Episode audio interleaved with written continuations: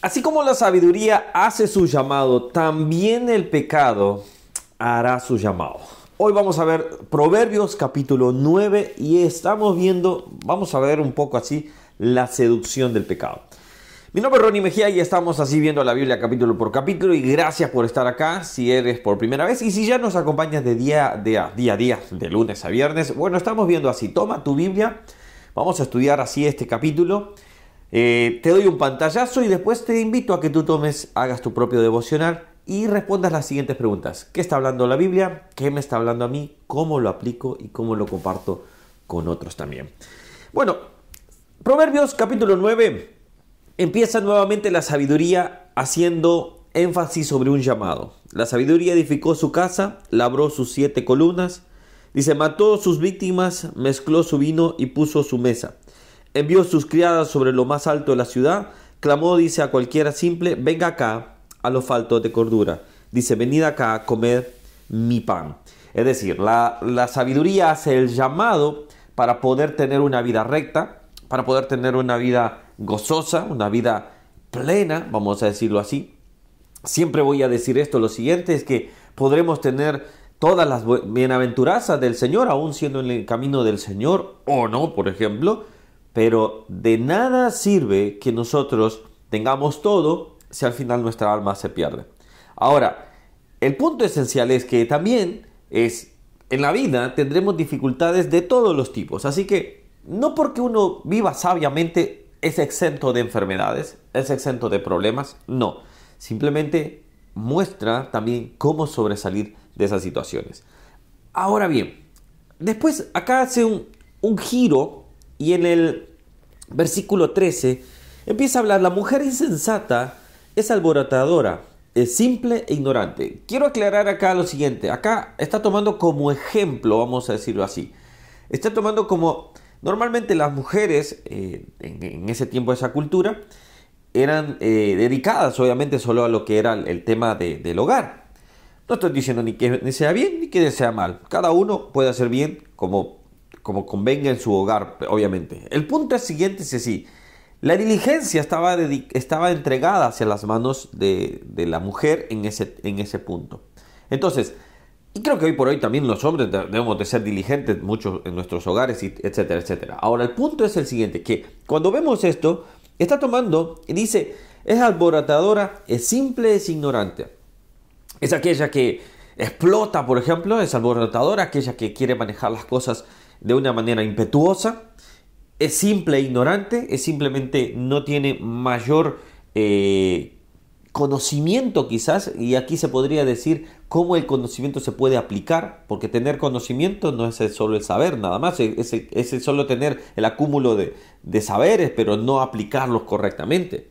Ahora, dice, se siente una silla a la puerta de su casa, en los lugares altos de la ciudad para llamar a los que pasan por el camino, que van por su, por su camino derecho. Dice cualquiera simple, esta es la insensatez. Este, la, insensatez toma la, la, manera de una mujer, de una, de una persona insensata, vamos a decir así, una persona alborotadora, de una persona sin conocimiento, simple. Y dice, ven acá a los faltos, eh, dice, ven acá a los faltos de cordura, dijo. Las aguas hurtadas son dulces y el pan comido en, en oculto es sabroso. ¿Qué está queriendo decir acá? Así como la sabiduría hace el llamado para caminar correctamente, así la insensatez hará el llamado para vivir de una manera deshonesta. Lo vimos al principio de, del Génesis. Vimos que eh, el diablo, de una manera seductora, hizo ver como que no iba a pasar nada. Y el pecado hoy por hoy es visto algo así. No va a pasar nada tranquilo, no, no es como se dice. Ayer estaba escuchando un video de una persona que honestamente eh, es, terrible, vamos a decir así, su, perspectiva. Eh, odia a Dios, odia la palabra. Eh, claro, sus palabras elocuentes son muy seductoras en el sentido de decir que no se necesita de un Dios, que no se necesita de una Biblia, que no se necesita de... y, todo lo, de, estructura para quitar un ente moral. Y cuando él lo muestra, obviamente después eh, se hace en la entrevista que él es eh, apoyador de, de las comunidades hoy por hoy que todos saben que está queriendo instaurar una ideología en la mente tanto de los niños y de adultos. Y él, obviamente, él, es parte de esa comunidad. Y entonces, de esa manera, eh, claro, todo el mundo lo, lo, aclamaba, todo el mundo. Y hacía ver como que el pecado no iba a tener ningún, ningún efecto. No importaba si eras judío o no judío, si eras este, cristiano o no cristiano, no importaba quién eras.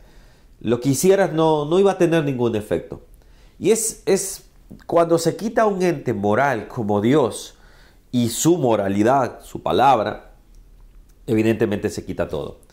Y le hicieron una pregunta, él decía que eh, en algún futuro la inteligencia artificial iba a reestructurar una nueva Biblia.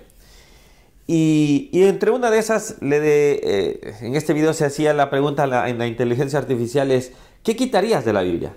Y una de las cosas que quitaría sería la condenación al pecado. No lo usaba de esa palabra, usaba la condenación hacia aquello que no le permita a la persona ser ella misma. La seducción del pecado va a ser así.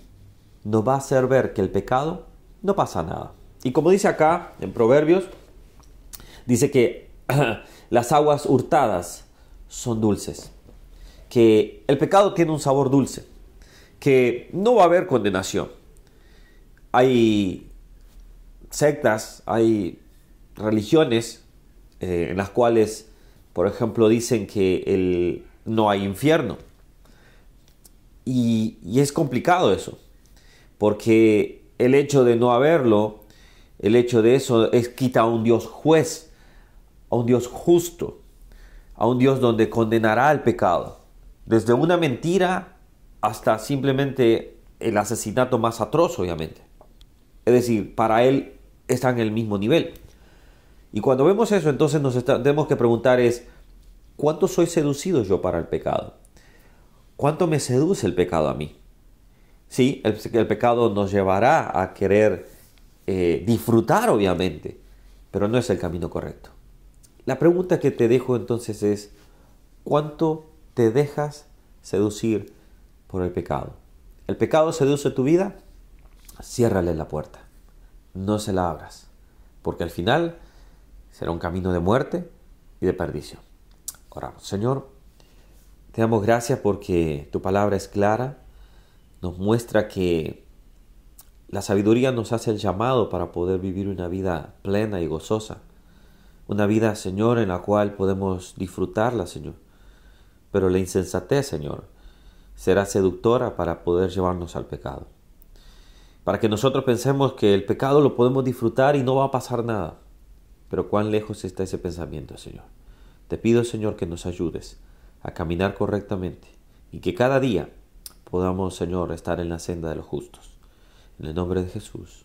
Amén. Que Dios te bendiga. Seguimos aprendiendo. Suscríbete al canal y dale a la campanita. Nos vemos el día de mañana. Bendiciones. Chao, chao.